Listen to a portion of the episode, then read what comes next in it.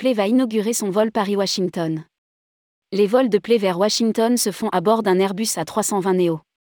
Play continue d'accroître son réseau depuis la Paris CDG. La low-cost islandaise proposera de s'envoler vers l'aéroport international de Washington Dulles, IAD, dès le mercredi 26 avril 2023. Rédigé par Jean Dalouse le mardi 25 avril 2023.